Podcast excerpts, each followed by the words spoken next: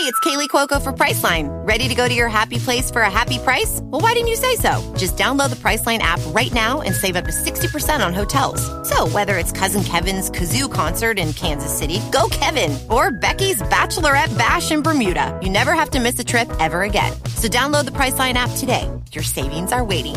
Go to your happy place for a happy price. Go to your happy price, Priceline.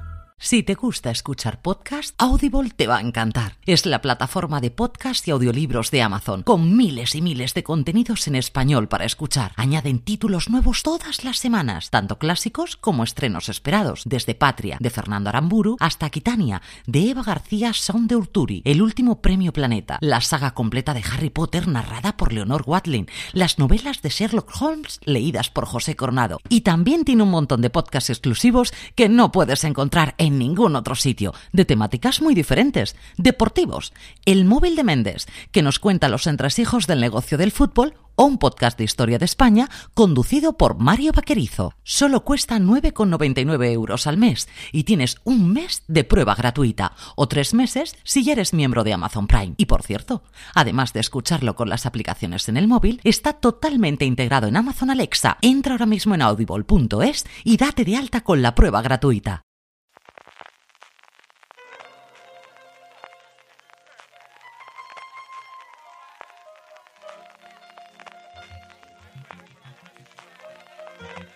Estás escuchando Fuera de Series con CJ Navas. Desde una isla desierta, en medio del océano luchando con adolescentes, California, estás escuchando streaming de Fuera de Series, el programa que semana a semana te trae todas las noticias, comentarios y curiosidades del mundo de las series de televisión.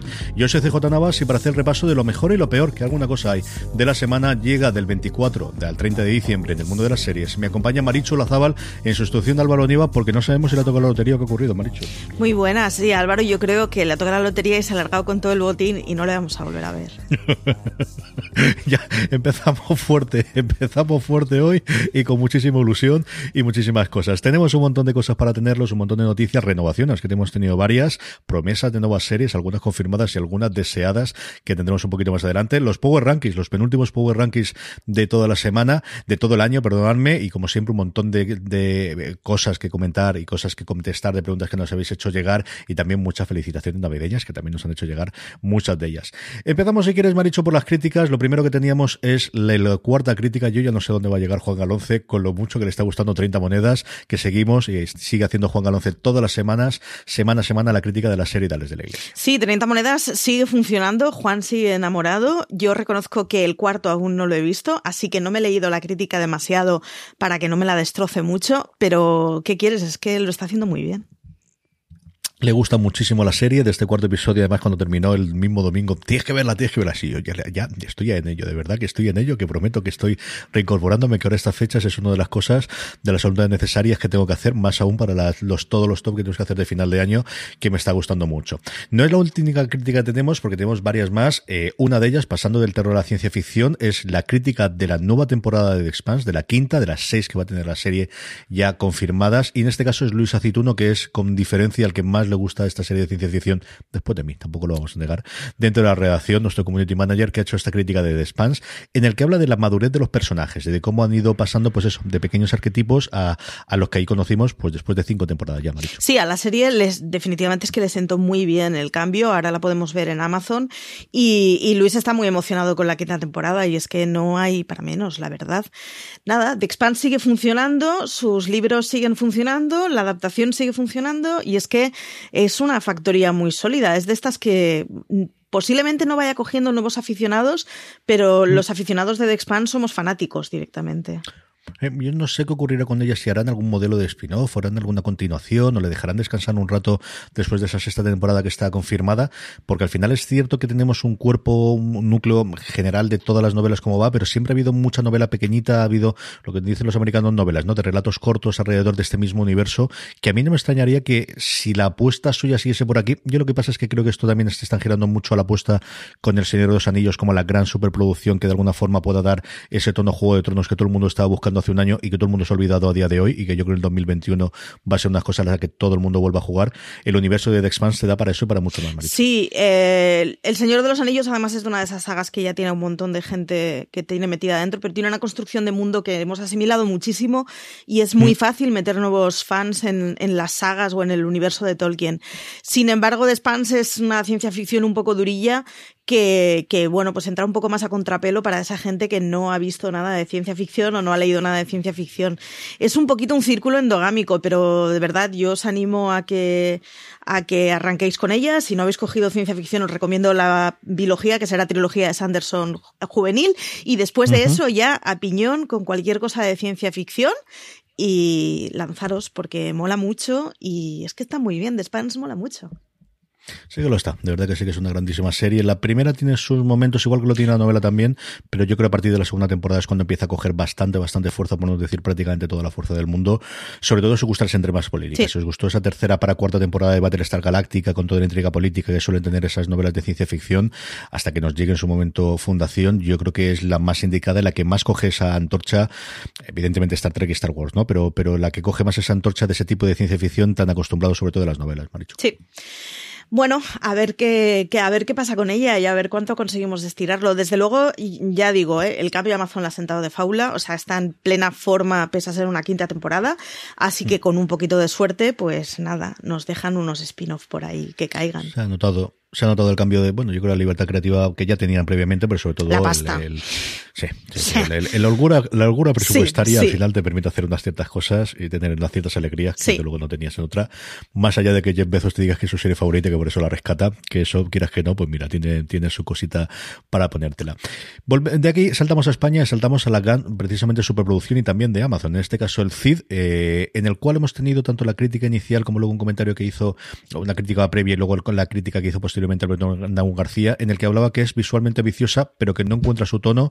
Y ese término de superproducción que de inicio se había vendido, que yo ya empiezo a oír alguna cosa de, hombre, en algunas cosas sí, en otras cosas no tanto. Sí, y es un poco el comentario general que ha quedado, de la intención era buena, eh, está bien encaminado, pero no acaba de encauzarse. Es lo que nos viene a decir Alberto Naum en su crítica de la temporada, pero es un poco la opinión general que he ido viendo. Es una pena, porque es una de esas cosas que se suponía que iba a lanzar Amazon así, pues eso, de, de producción española, con pasta, con posibilidades, con una marca que, que, bueno, que es el CID, que no está inventado anteayer, ni, ni es una de esas cosas que digas, es que no sabemos cómo va a funcionar, ya sabemos de qué va, funciona. Y sin embargo, pues bueno, la serie se ha quedado a medio camino y es una lastimita porque además Amazon con las promociones extrañas que hace y con los lanzamientos extraños que hace, uff, mucho tiene que encajar una serie para que vuele sola. Una lástima. A ver qué ocurre con ella, qué ocurre con la segunda parte, porque recordemos que está renovada para una segunda temporada, segunda parte, depende de cómo queréis hacerlo, del resto de los episodios que faltarían para lo que teóricamente se queda como una miniserie con el CID, con estos 12 episodios, no recuerdo ahora de cabeza que tendría eh, todas. Volvemos a la ciencia ficción, volvemos a The Mandalorian, ya concluido, y luego hablaremos un poquito de esa conclusión, de esa escena post créditos, pero eh, Antonio Rivera, que ha estado eh, realizando todas las semanas los recaps y en la gran mayoría de los episodios, sobre todo cuando Juan Adonce no pudo tomando el timón de, de la nave de universo Star Wars, dentro de, los podcasts, que aprovecho para que si no estáis suscritos, tiene un feed propio, vais a vuestro reproductor de podcast, allí donde os estéis escuchando y buscáis Universo Star Wars y os suscribís, porque vamos a estar en este interregno hasta que llegue la siguiente serie haciendo alguna cosita y hablando posiblemente de alguna de las series de animación y hablando, haremos seguro un review general de toda la temporada. Como os digo, Antonio también redactó para la web una crítica resumen de toda la temporada que tituló Pudo haber sido la serie, de Mandalorian pudo haber sido la mejor serie de 2020 en el que la ensalzaba, que al final le ha gustado mucho, pero también ha dejado alguna cosita previa que a él, bueno, le, ha echado de menos a este final de temporada. Los mandarinos sois unos pesados y me estáis consumiendo la vida. Yo esa es la conclusión a la que he llegado. Estáis todos diciendo que, oh Dios mío, cómo ha molado el último episodio, qué bien está, oh Dios mío ese postcrédito. Y además estáis soltando spoilers por todos lados, por cierto, que lo sepáis. Pero encima, o sea, después de decir, oh Dios mío, qué bien ha estado el último episodio, qué pasada, que no sé qué, todos ponéis un punto y coma y decís, pero sé la temporada. Es como, pero. todos no. O sea, yo no me metas en el saco primero de un señor. Uno, Antonio es insustancialmente joven, así que meterlo en un saco cualquiera similar al mío, simplemente por edad, me parece un insulto contra él, pobrecito mío, que tiene todavía mucho recorrido por tener y, y muchas manías mías que no tiene que poder coger. Y luego, yo coincido con muchas de las cosas que comenta él. Ah, yo me lo he pasado miedo. O sea, ahí estará en mi top 10 del año cuando saque un rato para hacerlo, que ya sabes que yo soy el último por guardar hasta el que toca el, el, el larguero. Mm, yo es cierto que al final no soy tan fan de Star Wars. Es decir, a mí, de verdad que de Mandalorian es la primera vez en la que yo me he sentido el universo de la Guerra de las Galaxias como fan, quitando un poquito la película de Ryan Johnson y también por llevar un poquito lo contrario, porque Ryan Johnson es un tío que me cae muy bien. O sea, la película la vi en su momento, pero por ejemplo, Ángel Agudo este lunes que hablaba con él en fuera de series, él me contaba como al final el, que le marca de alguna forma su vídeo de visuales, por un lado la novela francesa y por otro lado Star Wars, porque Ángel es para darle comer aparte y también por esto es amigo mío, porque de esta forma... Ese mix. Claro, yo es cierto que no. A mí me viene mucho más por la parte de Asimov y mucho, mucho más por la parte de Star Trek que para ser parte de Star Wars. Yo vería cualquier cosa espantosa de Star Trek y a la prueba me repito que me he visto la primera temporada de la nueva generación uno detrás de otro y se salta un episodio varias veces y no tanto de la Star Wars, pero mmm, yo es que creo que lo hacen muy bien. Creo que sabiendo y que además para una segunda temporada, si parte de la primera, y salvando muchísimo la distancia lo comparo con Luis Melia, ¿no? De una primera temporada en la que nadie esperaba absolutamente nada y que pudieron hacer lo que quisieran, a la segunda la que era, ya no es que no esperase nada, no, es que era lo único que tenían de estreno en la plataforma con 80 millones de suscriptores durante el 2021 es que se nos ha caído todas las series de Marvel que son las que tenían que llevar esto, es que se nos han caído todo el resto de las series, es que no tenemos absolutamente nada, es que es el que tenemos todas las esperanzas previstas y que además es el que va a dar después, como comentaremos o como hemos comentado ya, todos los spin-offs de Star Wars. Y yo creo que lo han conseguido, de verdad, sinceramente, y ahí tenéis todos los análisis que han hecho en, en Universo Star Wars y las cosas que hemos comentado en, en, la, en la web, creo que lo han conseguido, sinceramente creo que lo han conseguido mm, con nota alta, aunque Antonio al final le parece que podría haber sido todavía mejor, porque bueno, pues, pues mira, con veintitantos años no hay que ser conformista, yo eso, en eso estoy muy de acuerdo. Antonio es, es, es, un romántico de la vida. Al final busca la perfección. Nada, eh, que, que estáis muy plastas. Que tenemos Star Wars, o sea. Es que además yo en casa tengo el plasta mayor, entonces yo tenía la esperanza de que Mandalorian funcionara muy mal y no volviera a oír hablar de Star Wars en mi vida. Solo tienes 11 series ahora para tenerla o, 12 si metes Willow. Exacto. Solamente te van a venir 11. Exacto. Me estoy planteando unirme y como 2021 eh, enterarme un poco. De verdad que he visto las pelis varias veces. O sea, no te sabría decir de qué van. Es una cosa, es como mi madre viendo los anuncios. Bloqueo el cerebro. Y, y voy a tener que empezar a enterarme un poco del asunto porque es que hay brasa para largo. Yo creo que te lo puedes pasar muy bien. Fuera de coñas y fuera de todo lo demás y fuera de lo pesado que pueda ser la gente, de verdad que es una serie divertidísima. Y, en fin, hasta mis hijas las he convencido para verlas. Está muy divertida. Además, está muy divertida y me lo piden ellas. A mí lo que más me gusta de Star Wars encima es Jar Jar, Entonces es como, pues claro, o sea, recibo escupitajos de todo el mundo. Tú provocando. La última crítica que tenemos esta semana es, pues quizás el último gran estreno que nos faltaba del año con nombres propios tanto delante como detrás de las cámaras. Tenemos el regreso de Brian Cranston. Luego hablamos un poquito también de Breaking Bad con Expósito, que le, gusta un micro a este señor. Yo no sé, es una cosa espectacular.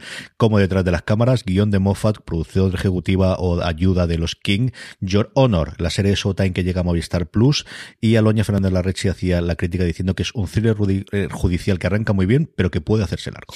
Sí, aun y todo, eh está convencida porque me ha convencido para que grabemos algo de Your Honor muy prontito. Así que me lanzaré yo también con ella. Le tenía un poquito de miedo porque demasiados nombres, tiene muchos nombres. Y yo creo que Your Honor es la serie que nos va a decepcionar porque estamos esperando que paralice nuestra vida. Igual nos lo deberíamos tomar con un poquito más de calma y decir, bueno, pues vamos a ver qué nos tienen para proponer.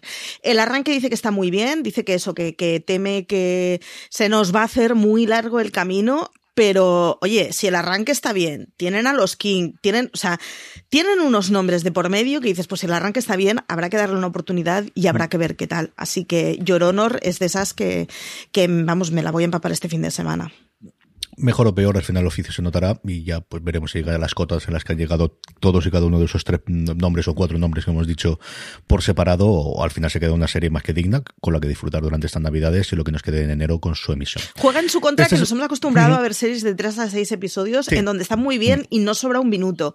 Y estamos empezando con las series a decir, mm, es que esta escena me la podrían haber quitado, mi vida es demasiado ocupada para ver esta escena más. Así que yo creo que estamos pecando un poco de exigentes, que conste. Por eso dije Mandalorian, que lleva 26 minutos, 35 minutos. Por favor, por favor. Este es el momento que habitualmente Álvaro Niva y yo damos paso a Marichu Lazabal para que nos lea la agenda. Aquí simplemente voy a darle paso a Marichu Lazabal para que nos lea la agenda que tenemos de entre Nochebuena hasta Año Nuevo, del 24 hasta el día 30. Sí, esta vez además no voy a tener que demostrar que soy una toma Barlet, como decían en el ala oeste, así que si me corto no hay ningún problema. El viernes 25 eh, se paraliza nuestra vida, el gran estreno del año, ha tardado 12 meses, pero por fin ha llegado el gran estreno del año. Eh, ahora ya no hay embargo, lo puedo decir, mola mucho. Los Bridgerton en This episode is brought to you by Paramount Plus. Get in, loser! Mean Girls is now streaming on Paramount Plus. Join Katie Heron as she meets the plastics in Tina Fey's new twist on the modern classic. Get ready for more of the rumors, backstabbing, and jokes you loved from the original movie with some fetch surprises. Rated PG 13. Wear pink and head to ParamountPlus.com to try it free. Little Wing is now streaming on Paramount Plus. I'm in a period of emotional upheaval. Is that all the oh, I don't care crap? A little adventure Where are you going? I'm gonna steal a bird from the Russian pigeon mafia. Let's do it. goes a long way. Starring Brooklyn Prince with Kelly Riley and Brian Cox. Life can hurt, but life is sweet. Little Wing, rated PG 13, may be inappropriate for children under 13. Now streaming exclusively on Paramount Plus. Netflix. De verdad, la tenéis que ver. Es todo lo que podíamos esperar de ella y más. Así que, en cuanto acabe mi apología por, por The Wilds, que, que es mi obsesión de la primera quincena de diciembre, arrancamos con los Bridgerton y os voy a brasear a todos. El domingo 27 de diciembre llega el reencuentro de física o química en A3 Player Premium. Ojito, porque A3 Player Premium no sabíamos muy bien para qué iba a servir y al final está teniendo un montón de cosas con Sí, los que... totalmente. Ojo, eh, ojo. Eh, estará también a la mierda 2020, un falso documental de Charlie Brooker, el tipo de Black Mirror, que repasará este año con una visión mordaz y cómica, nos prometen, así que yo qué sé, hemos llegado con tal odio a este 2020 que me, me parece bien eh, reírnos un poco de nuestra desgracia. El lunes 28 de diciembre, Dark estrena Zomboat, que cuando miras la sinopsis tiene una pinta un poquito de holocausto zombie costra y me, me suele parecer bien eso. O sea que habrá que ver porque igual es una costrilla con la que acabamos el año, que no está nada mal.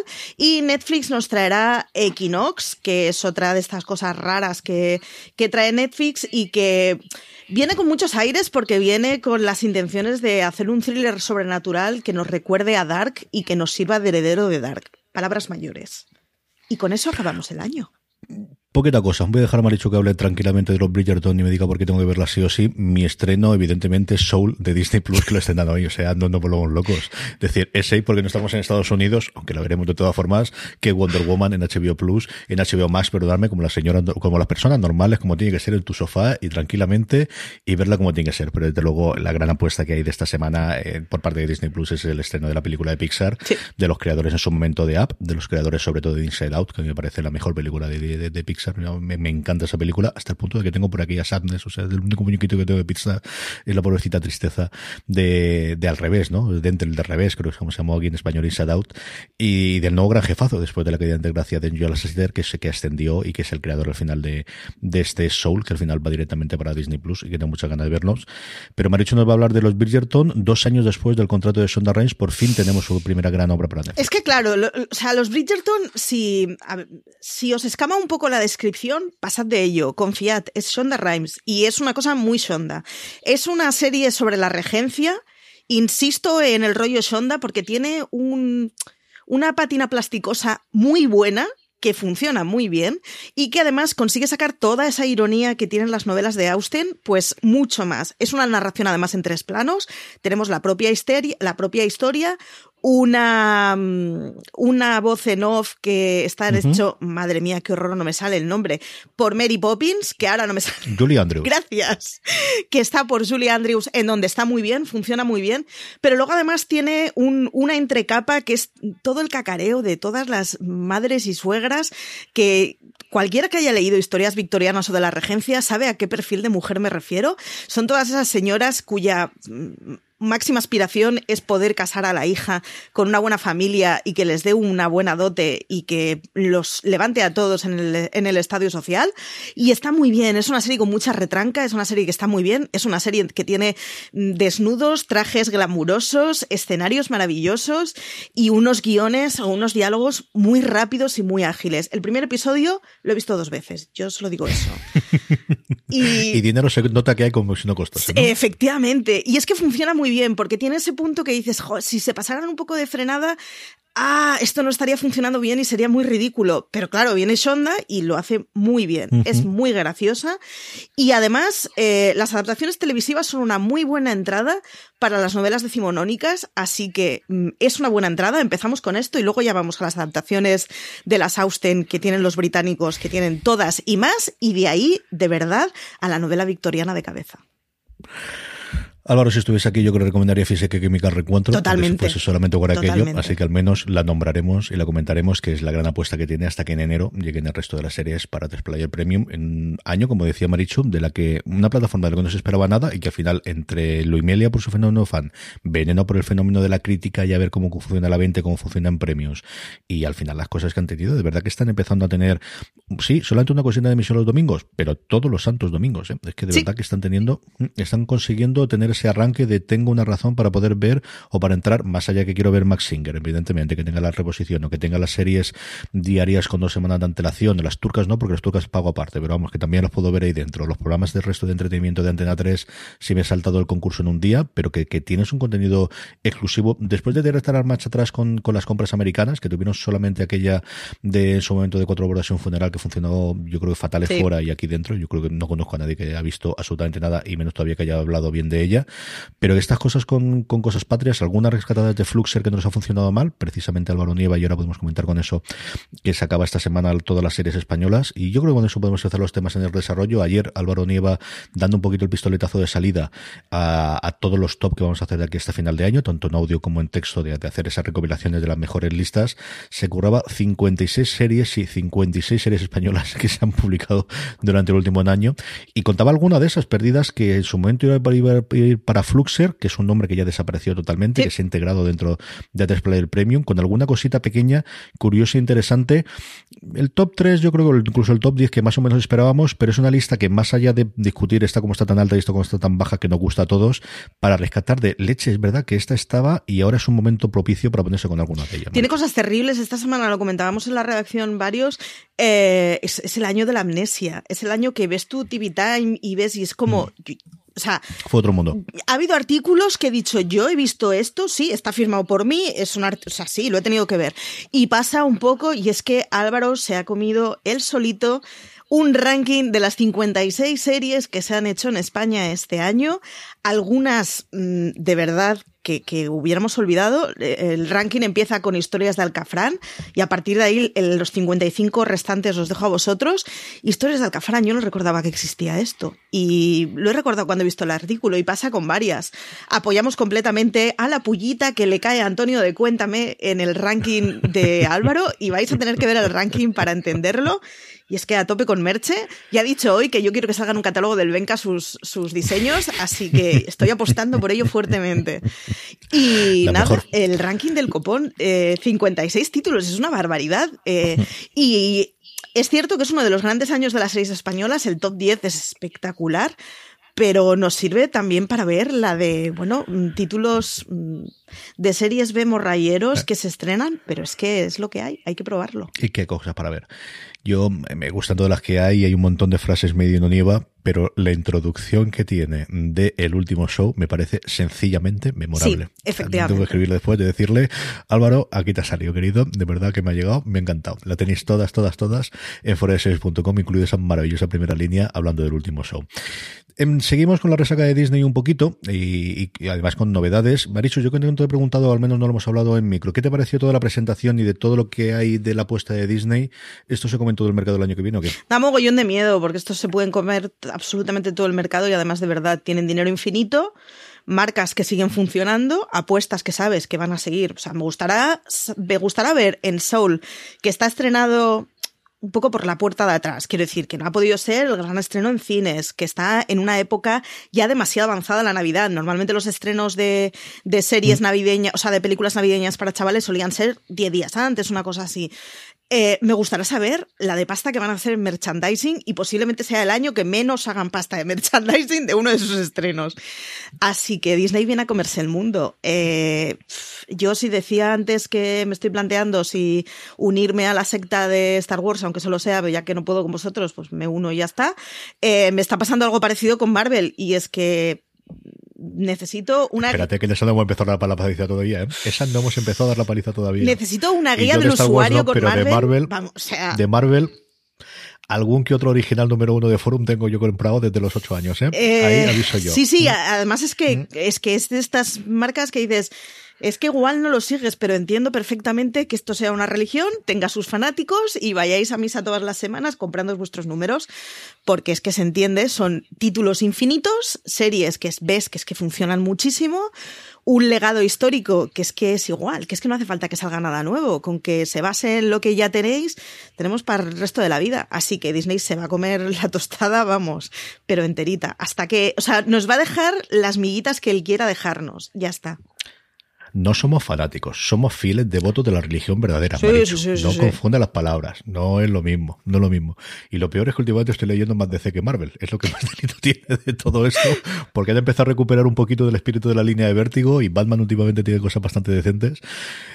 Ay, a ver si se organiza también un poquito HBO y, y mira que no tiene malas series de DC, pero que Sí. nos tengan alguna cosa interesante para hacer en los próximos tiempos. Efectivamente. Hablando de esto, porque Marichu no hemos hablado de Star Wars y yo sé que quieres que comentemos un poquito más de esto, en el último episodio se lanzaba la decimoprimera serie. No se sabía nada, Favreau ha hecho el circuito de los programas de la mañana fundamentalmente, más que los late night, en el que ha ido contando un poquito de qué ver este libro de Boba Fett, el spin-off de The Mandalorian que comentaban en la última, eh, pues eso, en la escena post del último episodio de Mandalorian. Efectivamente, y es que como el último episodio no había estado suficiente top y no tenía a todo el mundo en plan, oh Dios mío, habéis paralizado mi vida, la gente de Disney ha decidido que después de, de- en fin, Cuatro horas la sacada de cartera que hicieron la semana Cuatro. pasada, porque además son cuatro horas en donde dices título tras título, pues iban a dejar la guinda para el último episodio de Mandalorian. O sea, yo te- de verdad que tenía la esperanza de que ya después de la presentación, pues bueno, acababa Mandalorian y ya está. Y llegó la mañana siguiente y había la mitad del Twitter diciendo, oh Dios mío, no voy a decir spoilers, pero mira cómo ha sido el final, y la otra mitad diciendo, oh Dios mío, no voy a decir spoilers, pero anuncian en el, en el, bueno, pues en el postcréditos de la última temporada. Y es que, pues nada, pues tenemos una serie con Boba Fett y van 11. No te sé decir de qué van ni la mitad de ellas. 11 series, es una barbaridad. Y todas pueden tirar además de trama como para, para eso, para que sean series que más o menos funcionen, si no todas, casi todas. Sí. Favreau confirmaba porque había ciertos rumores de que podría ser la tercera. Claro, es que al final la serie se llama The Mandalorian. ¿Qué Mandalorian? ¿Jidin? Puede ser otro, pueden cambiar. La convierte de repente después de las dos temporadas en una serie andalógica y se van con Bocatana. ¿Qué va a ocurrir aquí dentro? Parece que no, que vamos a seguir teniendo al mismo personaje interpretado por Pedro Pascal, o al menos vocalizado por Pedro Pascal, y que de fondo y que de vez en cuando salgan en algunos momentos sus caras, y que esta va a ser una serie independiente, y se confirmaba en ese mismo eh, momento de, de- de- después de gritos que se estrenará en diciembre del año que viene. Así que ya podemos ir encajando un poquito las piezas de los estrenos, y yo creo que este anuncio que de Mandalorian, la serie eh, eh, yo creo que se va a ir al 2022, salvo que puedan correr mucho y estrenar previamente. Una cosa curiosa es que va a estar eh, creada, o sobre todo la parte del showrunner, va a llevarla toda. Eh, oh, señora, se me ido yo, el del mariachi. No- si no- quieres que te ayude en este. esto, lo siento, pero vas verdísimo. Rodríguez.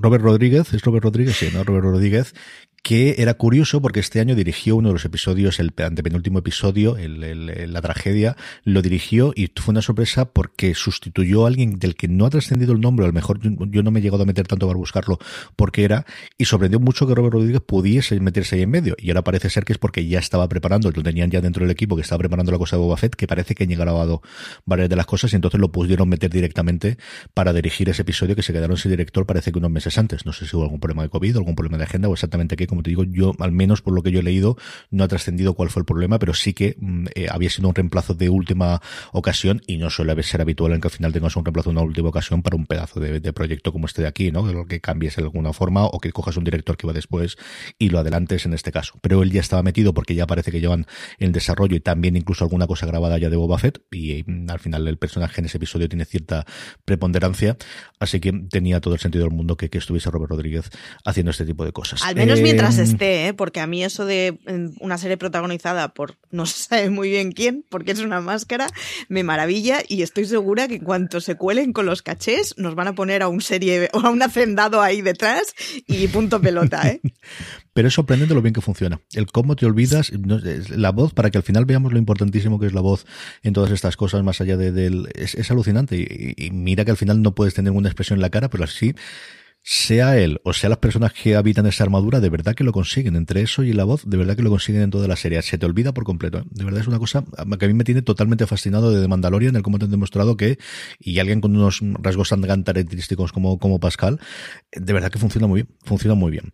De un universo al otro, del universo de la Guerra de las Galaxias al universo que se ha ido creyendo poco a poco alrededor de Breaking Bad, evidentemente con la serie madre, con Better Call Saul, de la cual cada vez se habla mejor, aunque quizás yo creo que se ve menos. Yo creo que al final la crítica, aquí en España la gente que la ha visto, que al menos en nuestro círculo yo creo que es una cosa mucho más reducidita de lo que puede ser otras series, pero la crítica americana, que la ha puesto sin prácticamente ninguna excepción en todos los top 10 de, de los que he estado mirando yo hasta final de año, y Giancarlo Esposito, hablando precisamente de Star Wars, que le ponen un micro y el señor salta y él está loco por seguir haciendo. Temple University is ranked among the top 50 public universities in the U.S. Through hands-on learning opportunities and world-class faculty, Temple students are prepared to soar in their careers. Schedule a campus tour today at admissions.temple.edu slash visit. Y pues seguir haciendo más cosas de estas. Sí, parece que no ha acabado Breaking Bad. O sea, es, una serie a las que no le vamos a dar portazo en la vida. Y es que, a ver, mmm, también son declaraciones de Giancarlo Esposito de lo, so, ve, cógelo y de ahí que se haga una serie. Pero eh, dice que por él que seguiría dándole vida a Gus Fring, así que, pues no lo sé. Pues, mm, oye, Better Call Saul mal no ha funcionado. Es verdad que ahora tiene a los seguidores que tiene y no gana nuevos adeptos, y al menos en España no es una cosa que paralice las calles, no. pero mal, mal tampoco debe funcionar, porque no. con ella siguen, ¿eh? No, siguen, yo creo a nivel de premios veremos a ver cuántas nominaciones tienen los Globos de Oro, que va a ser lo más cercano y a los premios, pero lo digo yo que sobre todo la crítica americana la está encumbrando y la están sí. alzando muchísimo hasta el nivel de Breaking Bad, ¿eh? o sea, yo ya empiezo, ya no es raro el, el, alguno de los que leo de los 10 o 12 americanos que puedo leer yo, que la pone al mismo nivel de Breaking Bad y por momentos incluso por encima, ¿no? Y, y con algunas interpretaciones, especialmente que tenemos la de Wexley. Y ojo, recordemos eh, que en Breaking Bad las primeras temporadas tampoco movía no, las manadas que llegó a mover al final, ¿eh? O sea que... Tuvimos el efecto Ojo. Netflix de, de, meterse las cuatro primeras temporadas dentro y eso es lo que permitió que el final de la cuarta, especialmente las dos últimas, que al final son una o dos, ¿no? Depende de, de cómo quedáramos considerarlo, la que realmente tuvo el fenómeno, pero que fue fundamentalmente un efecto Netflix. Sí. Breaking Bad la veía la misma gente que Mad Men poco más o menos, Mad Men se quedó viendo esa gente y Breaking Bad se convirtió en el nuevo fenómeno gracias fundamentalmente a Netflix. Es la demostración además de que si una serie funciona y tiene tu base, su base fiel, oye que siempre puede dar el zambombazo. Mm. Totalmente. Renovaciones. Un montón de gente que se ha ganado el pan y que se ha ganado seguir trabajando el año que viene, Maricho. Pues sí, tenemos renovaciones de The Flight Attendant que ha acabado con sus más y sus menos. Mm. Del cuento de la criada que yo empiezo a pensar que esto nos vamos a acabar cansando de ella y me está dando mucha penita, pero voy a seguir viéndola. Eh, por supuesto, la renovación de Un lugar para soñar. Queda cancelada la manifestación en Puerta del Sol. No hace falta manifestarse para Netflix. Nos ha dicho que nos va a regalar una tercera temporada. Y es que con el final de la segunda, si no había una tercera, de verdad que yo la liaba, ¿eh? que la liaba en la calle. Eh, tenemos también una renovación de Locan Key cuando aún no se han estrenado la segunda temporada. Uh -huh. Ya eh, Netflix ya ha dicho que va a haber una tercera. Y yo prometo que el día que Netflix dijo que iba a haber una tercera fue el día en que me compré la primera parte de los cómics.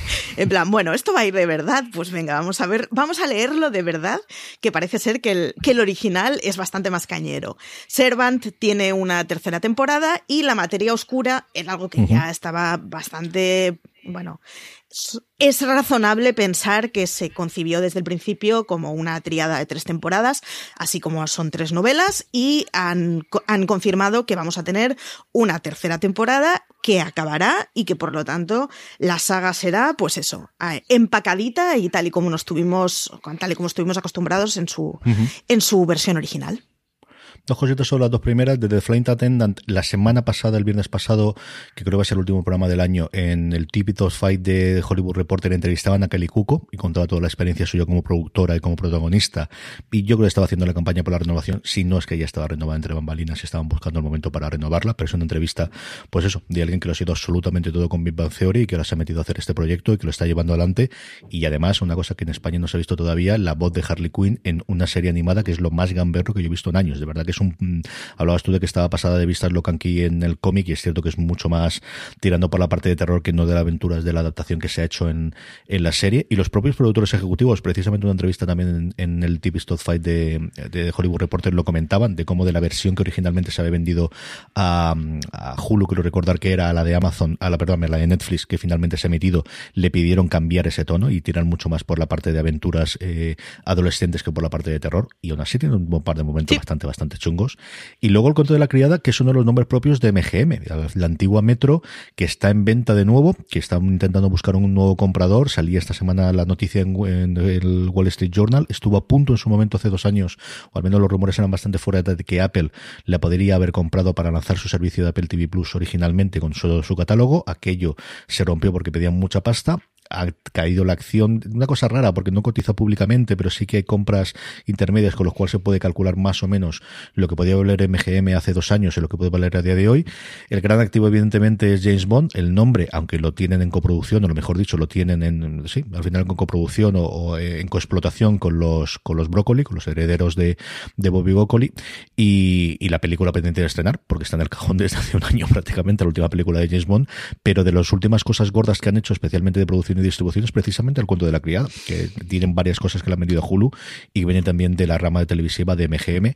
A ver qué ocurre con todo esto, porque es uno de los dos o tres grandes estudios con, con Lionsgate, que controla luego Play, que quedan libres en un momento que yo creo en el 2021-22, si hay falta de cash, en el que puede haber mucha compra de las cuatro o cinco independientes que quedan por alguno de los grandes, pensando en Amazon, pensando en Netflix, pensando evidentemente en un Apple o pensando en cualquiera de los otros grandes que puedan intentar entrar en Estados Unidos, HBO Max o Peacock a través de NBC, que al final tiene las dos grandes telefónicas con muchísimo dinero que entra todos los meses de la gente que paga internet y que paga el teléfono y que al final pueden comprar este tipo de cosas. Así que yo creo que puede haber bastante movimiento empresarial en ese sentido. Sí, y, el cuento de la criada ya no es el cuento de la criada de la primera temporada, pero ojo, sigue siendo el cuento de la criada del que habla mm. mucha gente al día siguiente de cada episodio. ¿eh? O sea, que aún y con todo, pues eso, y posiblemente las cuentas les estén ya haciendo bien. Sí, si tienes encontrado los creadores, sabes que lo siguiente que vayan a hacer los creadores del cuento de la criada va a ser una cosa que va a poder funcionar. Si te llevas bien con Elizabeth Moss, pues al final es una de la gente y el resto del, elenco, pues con lo que puedes hacer cosas. Es decir, que tienes esas relaciones a nivel de agentes, a nivel de, los contratos que tengan de exclusividad que pueden ser interesantes. Por último, Shadow and Bone. ¿Qué podemos esperar de esto, Marichu? Ay, ¿qué nos pasa? Dice la vida. A ver, eh, esto yo llegué el otro día a la redacción diciendo, oh Dios mío, Dios mío, y hay primeras imágenes y tráiler del Grisaverso y me, me fuisteis diciendo en plan, ¿y esto qué caray es? Fuiste, se, sacó la tarjeta amarilla y dijimos, mm, primero explica. Total. mío, que todos no sabemos. Yo venía embalada, en plan, ¡oh! El Grisaverso, ¿eh? bueno, en fin. El Grisaverso no es más que el universo que hizo Ley Bardugo, que arrancó con una trilogía que es Shadow and Bone, que es esta que se va a estrenar en abril, de la que ya tenemos primeras imágenes, y que eh, esperamos un poco más de madurez en la serie de la que vimos en las novelas, porque las novelas estaban bien, construían un mundo fantástico, estaba ambientado en una Rusia de verdad, era una cosa escandalosa, eh, pero sin embargo demostró que estaba mucho mejor eh, eh, en los relatos posteriores y en las sagas posteriores. Esperamos que la trilogía sea un poco más madura y un poquito más compleja, porque la trilogía original, aunque estaba muy bien, sembraba unas bases muy buenas, sí que es verdad que era un poquito demasiado young de la parte del young adult. Sin embargo, funciona muy bien, es un universo enorme en donde hay magia, en donde hay guerras de buenos y malos, es decir, son unas novelas de fantasía, ya os digo, con un mundo, con una construcción de mundo muy interesante, que eso hecho con pasta vamos a flipar en colores. Y que nada, ya tenemos primeras imágenes y ya tenemos, si no fecha, ahora estoy hablando de memoria, pero si no fecha exacta, sí que nos han dicho que va para el abril. Así que, pues nada, yo ya le estoy dando al F5 en el mail de mandadme los screeners, o sea, y es que puede ser de esas cosas que, que haga subirse mucha gente al carro. Es un mundo además muy amplio, es de estas cosas que decías tú antes de los relatos en el fantástico juvenil, ya está súper arraigado el que haya mil y un relatos ligados a las sagas grandes. Así que es de esos mundos que como abran la caja y funcione bien, pues tenemos un montón de años de series por delante. ¿Más la materia oscura o más Harry Potter esto, Marichu? Eh, ni uno ni otro. Entre los dos diría que más la materia oscura porque es su concepción. Es que yo creo que el, el, punto por el que la trilogía inicial flaquea un poco es porque la concepción del mundo es muy oscura y es muy uh -huh. adulta y sin embargo la trilogía inicial tenía unos personajes demasiado rejuvenecidos, yo creo. Si nos tuviéramos que quedar con una de las dos, desde luego es mucho más la materia oscura que Harry Potter. Pero tiene ese rollo de oscuridad de muchas de las novelas, los que leéis juvenil me entenderéis, de muchas de esas novelas que lleva Puck a editorial y muchos de los mundos de Victoria Schwab. Y, y, funciona muy bien. Ley Bardugo, de hecho, ha sacado ahora este año, bueno, este año en castellano, el mes pasado, la primera novela que no es del Grishaverso, pero tiene dos sagas y multitud de relatos. Es una construcción muy compleja que funciona mucho, que funciona muy bien. Es de estas cosas que ya con Sanderson nos hemos acostumbrado a que las historias pueden tener 1400 páginas y 25 uh -huh. novelas y funcionan todas perfecto. Y, y es un poco de este mundo en juvenil, en una cosa más asequible, pero sigue teniendo muchísima oscuridad. Tiene una ambientación increíble y eso, está ambientado en Rusia, que es una cosa completamente distinta a lo que nos tenemos acostumbrados. Esa es la parte que a mí me atrae muchísimo sí. para verlo. Hay varias cosas, sobre todo juegos de mesa, con esa ambientación y con ese tono que del final del este que a mí me gusta más. Tiene unas ediciones además preciosísimas con unas portadas que flipas en colores, editado por Hydra hace 100.000 años y, y reeditado con estuche y con toda la pesca, así que lanzaros a ella.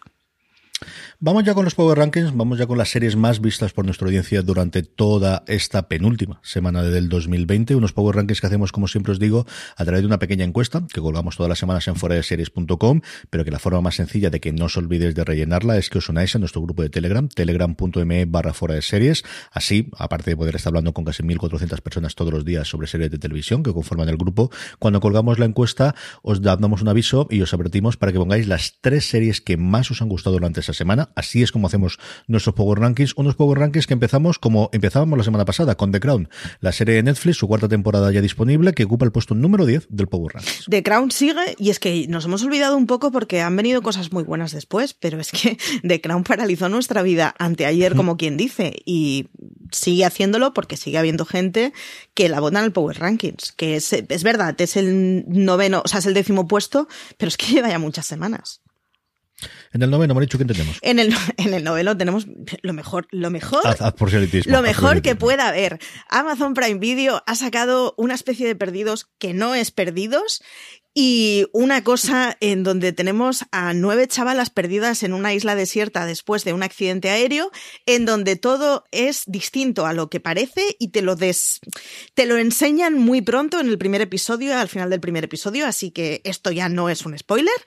Y funciona muy bien. Es una premisa con nueve chavalas, de la que tenéis crítica, de la que tenéis tramas que podrían seguir para una segunda temporada, que seguirá porque ya está renovada, y de la que además ha salido esta semana un podcast con Aloña y yo, aleteando mucho, moviendo mucho los brazos y diciendo muchas cosas de hoy, hoy, hoy y uy, uy, uy, porque es de estas series de, oh Dios mío, qué escenón acabo de ver es un enganche de serie. Eh, me comí del segundo al octavo episodio, el segundo al noveno episodio el mismo día.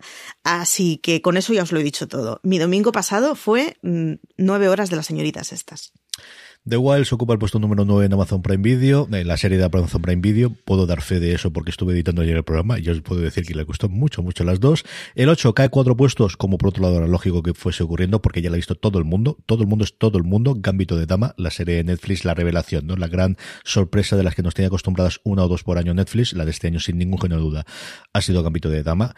Cuatro puestos cae hasta el puesto número 8. ¿Qué tenemos en el 7, Maricho? En el 7 tenemos Gangs of London, que es esa serie que va ya por el séptimo episodio, si no me equivoco, si no es el que ha hecho esta semana, es el que viene la siguiente, uh -huh. de nueve que tiene eh, en total. Tenéis también un razones para ver que grabamos con, no sé si el primero o los dos primeros cuando los habíamos visto, pero pues mafiosos en Londres, en edad contemporánea, funciona muy bien, engancha muchísimo. Eh, en Telegram disteis la brasa increíblemente en su día cuando se estrenó, pues ahora vedla en, si no en castellano, por lo menos en, en la emisión que se está haciendo ahora en Stat Play, a semana a semana, en una serie que vale mucho la pena y que engancha. Star Play es otra de los lugares que han encontrado un montón de series interesantes y que muchas de las cuales estará en los top 10 de, final de año. De verdad que antes que hablamos de A3 Player Premium, cómo están consiguiendo poquita cosa española, aquí poquita cosa internacional, pero de verdad de una calidad sencillamente apabullante. Yo creo que mirando número, cantidad de cosas que tienen y la calidad que tienen, posiblemente estén en el primer puesto o en el segundo puesto de todo el año. En el 6 hemos hablado un poquito antes de ella con su renovación para la tercera temporada, La Materia Oscura, la serie de HBO España, y de la quinta también hemos hablado antes, Marito. De la quinta que hemos hablado, y es que son nuestros maravillosos frikis de Telegram votando de Expans, entra directa al quinto y yo espero que se mantenga varias semanitas en una posición decente. Y es que es eso, The Spans no acaba teniendo, o sea, no va cogiendo nuevos fans, pero, pero los que somos hablamos mucho de ella. Lo somos, lo somos. Como también habla mucho de ello a la gente que ha visto el desorden que dejas antes de que se permitiese y posteriormente. Es la subida más grande de todas las que tenemos eh, esta semana. Cuatro puestos sube con respecto a la semana pasada. Tenemos el review eh, que hizo Álvaro Niva junto con Aloña esta misma, o la semana pasada, si no recuerdo mal. Lo tenéis entero. A mí me quedan dos episodios cuando estés oyendo esto. Mm, perdóname, cuando estamos grabando esto, no cuando lo estés oyendo, porque pienso verlos esta noche cuando tenga tiempo que por fin podré verla y terminarla. Yo estoy disfrutando muchísimo con el desorden que dejas la eh, serie Netflix ocupa el puesto número 4 y a partir de aquí el podio exactamente igual, Maricho. El podio exactamente igual y ojo porque el podio es con tres series de género. Es una cosa que me flipa. Tenemos dos ciencias ficciones y una terror. Luego para que digan que el género no vende, señores. En el número 3 volvemos a tener a Star Trek Discovery, que se mantiene en el podio. Mm, ojo, mm, Lleva ya muchas semanitas esto, ¿eh? En el número 2, 30 monedas con HBO España, que se mantiene en el número 2, que está funcionando muy bien, que hubo gente a la que no le gustó nada el primer episodio, eso se bajaron del carro, pero los que quedaron subidos ahí se han quedado y sigue teniendo un montón de fans cada semana y el número 1 para el mandarina. Totalmente. De Mandalorian que puedo ocuparlo. A ver qué ocurre la semana que viene cuando ya ha concluido la, temporada. Puede que haya gente que haya esperado hasta el final para poder verla, porque a verla la hayla, pero yo creo que al final será una serie y era, además cuando hacemos la recopilación de puntos, no es que fuese por un pequeño de diferencia, o sea que al final no decimos el número de votos, pero la diferencia era abismal con respecto al segundo prácticamente todas las semanas, a ver qué ocurre la semana que viene, si sigue manteniendo el puesto de privilegio, cae o desaparece totalmente de la lista, porque os digo, porque todo el mundo haya visto ya los 10 episodios, perdón, los 8 episodios de la segunda temporada de The Mandalorian. Acabamos como siempre con las preguntas de los oyentes, unas preguntas que nos hacéis llegar a través de las redes sociales, donde os podéis encontrar como fuera de series en todas y cada una de ellas, o en esa misma encuesta para el Power Rankings. Os dejamos siempre un pequeño lugar para que podáis escribirnos la pregunta, como por ejemplo aparece Aaron MQ que dice, después del evento de Disney, ¿cuál creen que fue el mayor bombazo que publicó? Maricho, ¿qué es lo que más te ha quedado del evento? El volumen. Yo de verdad que me quedo con que esta gente tiene presente que va a haber una generación entera completamente marcada mm. por las series de Disney y me parece alucinante. Es un volumen que, ostras, muy seguro tienes que estar de ti mismo para decir, pues voy a sacar 11 series del mismo universo. Y, si lo haces es porque estás muy seguro que, lo vas a conseguir, vamos. Es, es, el sentimiento de, de, apabullante. Es decir, al final tienes que tirar por tsunami, tienes que tirar por huracán, tienes que tirar por eh, esa cantidad, ¿no? De esa, que hay. Y luego a nivel más doméstico, el estreno de Star. O sea, el, que, sí, por un lado suben un euro, que lo tonto, lo tonto es un 15% de subida de precio, que hombre, no todas las cosas pueden subir un 15% de año en año, pero el hecho de que apuesten ya por incorporar lo que siempre se venía reclamando de traer Hulu a España, pues lo más cercano que vamos a tener eso va a ser este canal Star que se va a integrar dentro de Disney Plus y que podremos tener eh, a finales de, febrero, creo recordar que era el 23 de febrero, si no recuerdo mal, sí, el 23 de febrero, el 24 creo que recordar que era, y a ver qué, qué cambia en eso a la hora de, de tener las series y sobre todo de esas licencias que se estaban dando, de esas ventas internacionales que está dando muchas de las series de Hulu, especialmente de FX, que ya está totalmente incorporado, pues dónde vamos a poder ver adelante la siguiente temporada, o dónde vamos a poder ver esta serie de Alien, evidentemente, o dónde vamos a poder ver muchas de estas otras eh, series. Yo creo que las que están vendidas, como el cuento de la criada, se seguirán viendo dentro de la misma plataforma, pero, pero muchas de las que vengan posteriormente van a entrar todas dentro de este nuevo canal Star que está incorporado dentro de Disney Plus. Yo creo que eso es lo que más nos va a afectar, más allá de que funcione bien una, o la realización de que al final el futuro de Marvel y de Star Wars como mínimo pasan por el streaming mucho más que por las películas, al menos a dos años a pista. Sí, Eso yo creo que fue la, confirmación absoluta. Y ojo porque entre la inclusión de Star barra Hulu eh, de esos títulos y la propuesta de HBO Max de desembarcar en Europa, eh, nos quedamos bastante completitos. ¿eh? Mm. José Gano Ruiz nos dice que qué nos parece la, la serie alemana Das Boot y qué series de temática similar, que entiendo que será bélica, me recomienda, aparte de las archiconocidas. Un saludo de un fiel seguidor desde Canal Real. Qué bonita eres, señor. Maricho, ¿tú llegaste a ver algo de Dashwood? Yo vi los dos primeros episodios. Yo, joder, me, me sabe fatal porque Das Boot es una de esas series que tengo ganas de verla, que me la he puesto dos veces y me he dormido las dos veces. Y no por la serie, o sea, culpa mía completamente, no estoy rajando de la serie para nada. Entonces, no puedo recomendar porque realmente no he llegado nunca a asimilar cómo es la serie. Pero no lo sé. A mí me gustó mucho. Tenía dos partes fundamentales. Eh, una parte de la parte de intriga otro lado la parte propia del submarino. El submarino era espectacular. O sea, de, una claustrofobia como están las buenas películas o las buenas series bélicas de darte esa claustrofobia de es que al final son... Y luego el sentimiento de recordarte que son niños, ¿no? De que muchas veces se te olvidan, pero quien combatía y que sigue combatiendo metodamente en las guerras, especialmente eh, en la guerra mundial, eran gente de 18, 22 años, mm, sí, muy adultos porque la vida les había obligado a ser muchos adultos por las circunstancias personales, pero que no dejaban de ser niños cuando mirabas en alguna de las cosas. Es que la carne de cañón es... De las que puedes mandar, de la que al final puedes engañar o puedes alistar o puedes mandar para allá sin tener tanto problema. A mí lo que vi, de verdad que me gustó muchísimo, muchísimo. Y luego la otra trama que había con sus momentos. Había muchas caras conocidas, sobre todo de, de, de las series americanas, pero es la parte que me gustó. Y luego de temática bélica, es cierto que quien más le gusta esta parte es, es a mi mujer. Cuando dice archiconocida, yo entiendo que tirará por Hermanos de Sangre y, y de Pacific, y a falta de ver la tercera eh, continuación que va a tener, el cierre de la tercera trilogía que se va a hacer finalmente para Disney Plus. Yo de la parte bélica me gusta mucho The Unit. Yo creo que The Unit fue una serie que hace 10 años cuando se estrenó se hablaba, pero que al final ha caído en el olvido y puedes recuperarla. Y es cierto que es una serie que se emitía en cadena de cable americana y que no, pues eso, no, no esperes una serie con muchísimo recorrido, pero a mí me gustó mucho y me lo pasé muy, muy bien con ella. Es creada por Saul Ryan, por el creador de, de The Shield en su momento. Y Lorena dice que le está gustando mucho Shield Team, que la ha vuelto a ver entera desde el principio, le está gustando muchísimo. Y mi mujer para las bélicas suele ser un poquito eh, peleaguda porque le gusta muchísimo el género y es, dice es de lo que mejor que he estado viendo recientemente. Y luego ya en materia, lo que pasa es que es materia de guerra y documental. Si no habéis visto lo, los documentales de Ken Barnes, que es, bueno, hasta el punto de definir el efecto que se hace de cuando tú tienes una fotografía y la cámara te pasa de un sitio a otro para hacer como si fuese movimiento cuando no tienes imágenes, se llama efecto Ken Barnes porque lo empezó a hacer originalmente en la serie de documentales americanos que hizo sobre béisbol y sobre la guerra civil americana, el documental de la guerra civil americana, pero más recientemente el del Vietnam, que mire que es una guerra que todos nos suena, que todos hemos conocido, pero que se remonta hasta los orígenes de la, de la colonización francesa que ocurre ahí y por qué ocurre toda la parte inicial de Ho Chi Minh y todo demás, me parece un, documental apabullante que aquí tuvo Amazon Prime Video y no recuerdo si está allí o lo tuvo Netflix durante un tiempo y ha ido cambiando de plataforma cada seis meses. No sé exactamente dónde estará, pero en alguna aparecerá o desaparecerá. Si no lo habéis visto el, documental, no tanto en serie, pero el documental de, de Vietnam, de verdad, vale muchísimo la pena. Yo es que si no hay nazis, mmm, soy muy mal aconsejando. Reconozco que soy muy poco bélica, salvo que me metas un nazi que todo mejora con nazis. Roberto Antolín nos dice, ¿creéis que más directores relevantes españoles se van a animar al trabajar más de lleno en el mundo de las series como Julio Medeman, Modóvar y demás directores? ¿Qué opináis? Yo creo que ya hemos llegado a un punto en el que si no lo hemos superado, estamos superando muchísimo eso. A nadie se nos ocurriría hacer la pregunta contraria de ¿alguien de series estaría dispuesto a hacer cine? Pues, ¿Por qué no? Si le apetece, es un medio primo hermano en el que se pueden utilizar herramientas técnicas más o menos parecidas y en el que se vienen a contar otras cosas en otros tiempos.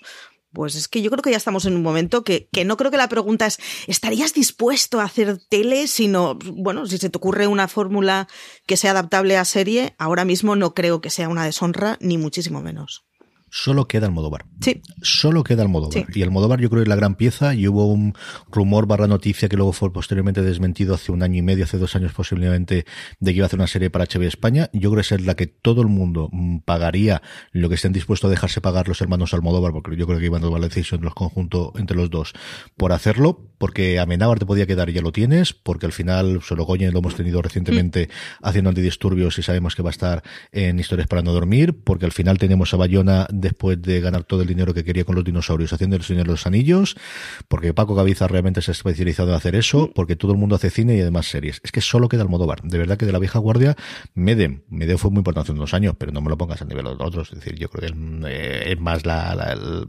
puede ser una serie, pero de verdad yo creo que la, la única gran pieza todavía a cazar por alguna de las plataformas es Almodóvar. Yo creo que HBO poco le gustaría más a HBO en este mundo que decir tenemos la primera serie de Pedro Almodóvar. Ya es algo parecido a lo que hizo con Woody Allen en su momento sí, Amazon. Efectivamente. De, para, para el final de los tiempos la tendremos nosotros.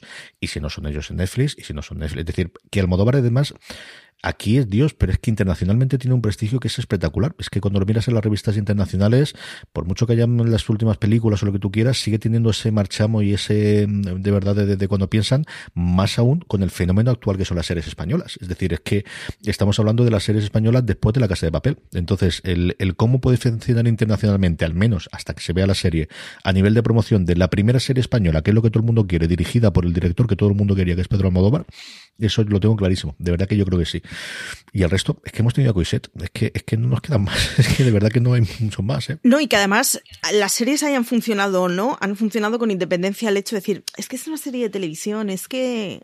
No. O sea, e, esto ya no existe, ya no es solo has quedado para hacer tele.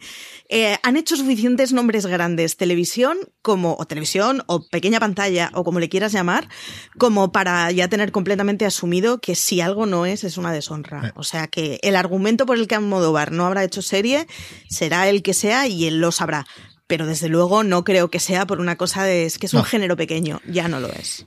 No, yo creo que es encontrar la idea concreta, idea que lo que hay y, dejarse querer, sabiendo que al final, pues eso, es la primera y, lo que quiere hacer.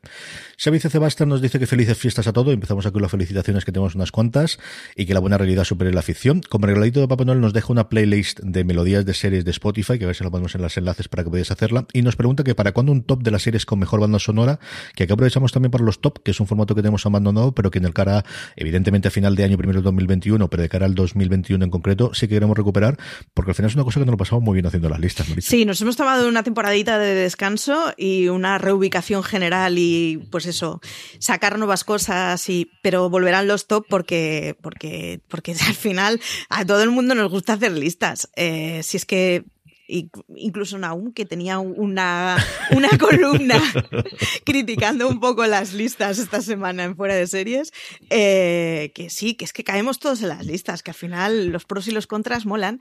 Y yo no sé si haría una de mejores bandas sonoras o una de peores, porque esta semana hemos tenido que buscar banda sonora por otra cosa. Y la de las Gilmore ha estado ahí, ¿eh? Se me ha pegado, se me ha pegado. Joder. Inma Gómez, a la que mandamos un beso desde aquí, nos dice que únicamente desearos felices fiestas y mejor 2021 que este 2020 tan distópico que hemos vivido. Ya sabéis que me encanta todo lo que hacéis, así que mucho ánimo para seguir trabajando también como lo hacéis. Saludos, un beso muy fuerte, Inma, y los mejores deseos para el 2020, lo que falta, y para el 2021. Y esto irá a nuestro canal de, de Telegram de Slack, en el que nos decimos cosas bonitas, por cierto. Que cuando nos decís cosas bonitas, nos lo decimos para arrullarnos un poco en esos días que dan las 8 y aún seguimos currando. Totalmente. Eh, Carlos Pereira nos dice, ¿cuál es vuestro lugar feliz seriéfilo navideño? Gracias por el trabajo que hacéis y felices fiestas. ¿A qué serie vuelves tú todas las navidades, Marichu? Todas las navidades no sé. Esta voy a volver a Bridgerton. No sé si os lo había dejado claro, pero mola mucho. Eh, mi problema es que en navidades son de estas cosas que, que como pasas unos días encerrados en casa y en donde no mola mucho salir a la calle, me suelo coger los Homeland, los American Horror Story, estas cosas que me las veo una temporada del tirón. Entonces yo entiendo que decir que American Horror Story es una serie navideña, joder, no dice mucho de mí a favor. Pero no dice mucho de ti. No. Decir de ti dice mucho. Sí, exacto. Yo pero no bueno. Yo sabes que estoy muy a favor de esas cosas, Maricho. Pero, pero claro, yo lo tengo muy asignado a, pues eso, mi sogro viendo la tele al lado mío y yo con la tablet viendo American Horror Stories, buen rollo. Así que realmente es la serie que me viene a la cabeza cuando pienso en series de Navidad. Entiendo que, que no es muy navideño, pero es que no me van mucho. A mí las series y las pelis navideñas no me tienen nada, nada. Hilda, mi lugar eh, el año pasado ya lo fue y este año también lo va a ser ahora con la segunda temporada. Yo estoy dando la matraca, no es Bridgerton, no, es Hilda, la que tenéis que ver vosotros o con la familia o con quien sea. Es una serie absoluta y totalmente maravillosa para ver y, para disfrutar y me sigo riendo con ella y me lo sigo pasando pipa y, la estoy dosificando con las niñas que dicen otro episodio, episodio, no, mañana, de verdad, dejarla que está muy bien. Y es de estas además, del estilo Momo, de estas que si la ves con siete años te mola, pero si la ves con 47 también te mola. El tercer episodio de la segunda temporada con todas las brujas es un episodio tan bonito, tan chulo, tan tan imaginativo y tan tan delicioso como toda la temporada, de verdad. La tienes entera en Netflix las dos temporadas y es una serie ideal para Navidades. Hasta aquí ha llegado streaming. Recordad que tenéis muchísimo más contenido en formato podcast en nuestra cadena, buscando fuera de series en iVoox, en Spotify, en Apple Podcast o como me gusta decir en vuestro reproductor de confianza. Y no solo en fuera de series, tenéis Universo Star Wars que está en su lugar separado para todos los episodios de The Mandalorian y dentro de nada tendremos el análisis completo la temporada, que seguimos haciendo universo Star Trek, hablando de episodio a episodio todas las semanas de los nuevos episodios de Discovery, los podéis encontrar también todos. hemos hecho un pequeño cambio del, un pequeño no, hemos hecho un cambio del proveedor de podcast, pero creo que todo funciona bien. Si os da cualquier prueba a vuestro reproductor para alguno, escribirnos a podcast arroba, eh, fuera de y lo miraremos. He estado hoy precisamente cuando estaba grabando esto toda la santa mañana revisando y parece que todo funciona bien con el nuevo alojamiento, pero por si acaso um, te utilices un reproductor concreto o estéis mirándolo, hemos cambiado también el reproductor que tenemos dentro de la página web para que podáis verlo con las listas y con todo lo demás. Vamos a hacer unas cuantas combinaciones o cambios aprovechando precisamente estas, estas fiestas para que todo funcione. Y además, como os digo, muchos de estos programas los estamos grabando también en vídeo, así que si nos queréis ver las caras a Maricho y a mí, nos podéis ver en nuestro canal de YouTube, youtube.com barra fuera de series. Maricho Lazabal, un beso muy fuerte. Hasta la semana que viene. Nada, hasta la semana que viene, porque Álvaro, lo de la lotería parece ser que va en serio. Así eh, que... dura dos semanas, sí, sí, sí, efectivamente. A todos vosotros, gracias por escucharnos, gracias por estar ahí. Volvemos la semana que viene y como siempre os digo, bueno, primero, tened mucho cuidado de estas fiestas, pasarlo muy bien, feliz Navidad y recordad, tened muchísimo cuidado ahí fuera.